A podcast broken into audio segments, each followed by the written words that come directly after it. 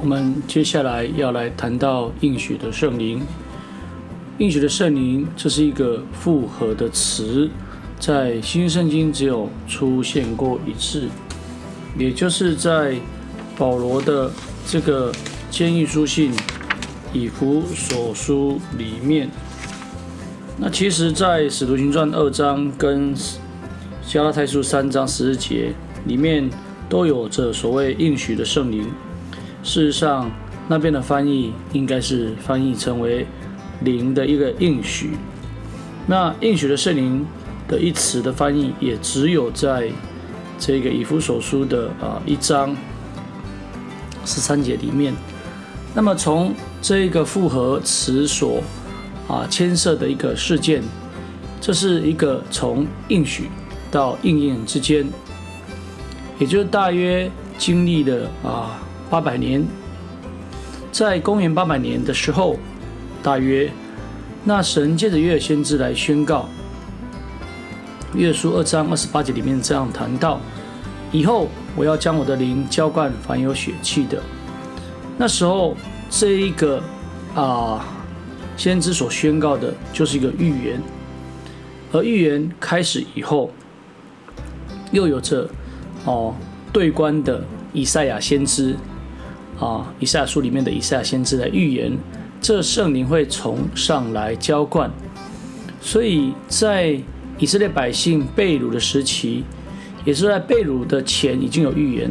那被掳之后，借着被掳的先知以西结先知，又来预言应许圣灵的一个降临。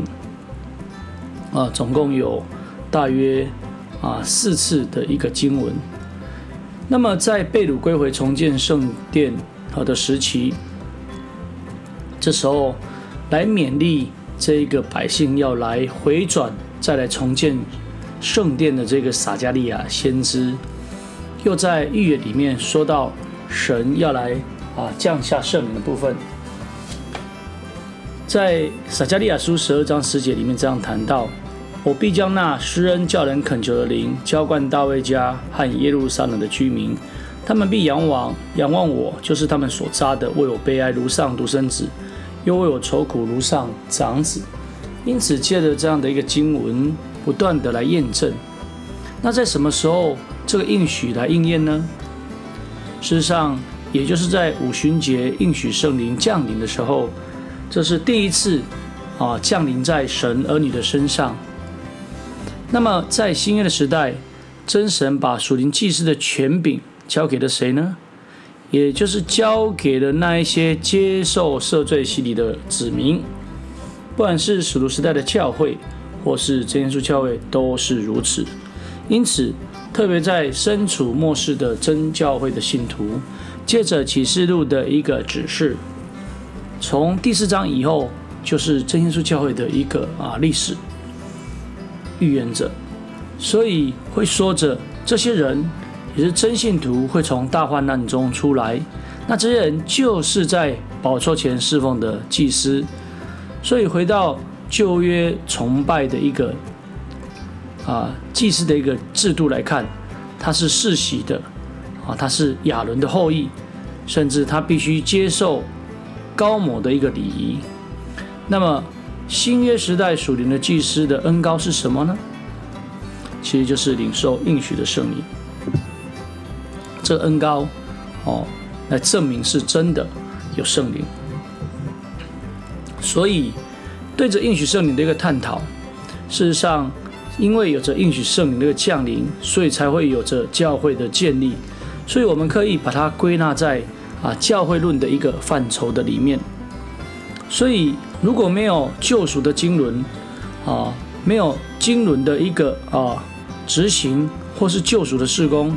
也就没有神救赎的子民。那特别在以弗所书的一章十节里面的那个安排的字眼，在希腊文里面可以读成 o e c o n o m i a 那在英文可以读成 dispensation，而这安排其实就是神的一个救赎经纶。如果没有这样的救赎经纶，就不会有创立世界以前的拣选被救赎的子民。那么。更不可能有应许圣灵的一个需要啦。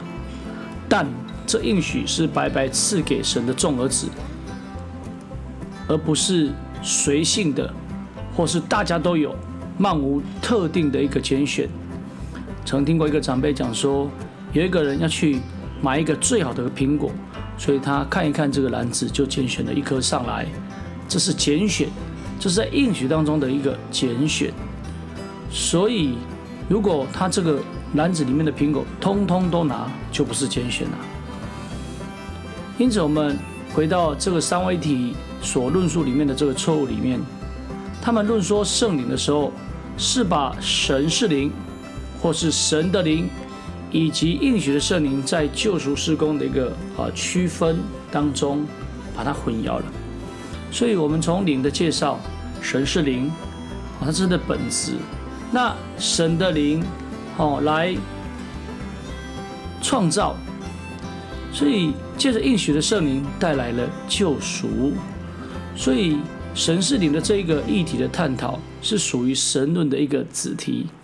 那对于神的灵的探讨，这是在创世跟救赎经文所要来思索的。那么从三位体神官兴起以后，甚至在被亚他那修或是这一个尼西亚会议被订立为正统之后，神官的议题圣灵或是救赎事工的应许的圣灵就已经被混淆在一起。我们也变成是，如果没有注意的话，就是在无理的啊迷雾里面没有办法看清楚。所以一方面他们会把啊神观来混淆了，一方面又可能产生的三位一体有着所谓位格 person 或希腊人破手捧的一个位格的一个错误。我们知道神确实有知情意。但是用着人世间的自情意来定义位格，这可是不行的。另外一个部分就是在这三位体的啊神官的里面，他们执行圣礼的时候，也就是在执行洗礼的时候，他们离弃了我们真耶稣教会所依靠可以得救的这个圣灵耶稣，那他又回到了在应许圣灵降下里面，耶稣所教导的父子圣灵的名。有人问说：“你爸爸叫什么名字？”这孩子就回答说：“我的爸爸叫爸爸。”有人问这个儿子：“你的儿子叫什么名字？”那这个爸爸就会回答说：“我的儿子是儿子。”我是要问这个名，我并不是要问称谓。因此，在父子圣灵的这一个得救的名的里面，其实。真耶稣教会也是奉父子圣灵的名，这名就是耶稣基督啦。所以彼得的论述啊，或是彼得的论述，或是而后保罗论述都是如此。天下人间没有赐下名来可以靠着得救。那么保罗为了真神救赎的经纶以及执行，甚至写了啊以弗所的书信来给以弗所教会。在当中，他特别以这所谓的应许的圣灵是得基业的一个凭据，来作为整个救赎的一个啊终点，因为会背赎。那在这两次的背赎，一次在洗礼，一次是在啊生命终局的时候背赎。那应许圣灵的降临，就是在救赎工作里面发生的，是在应许啊从旧约以来的一个预言的应许。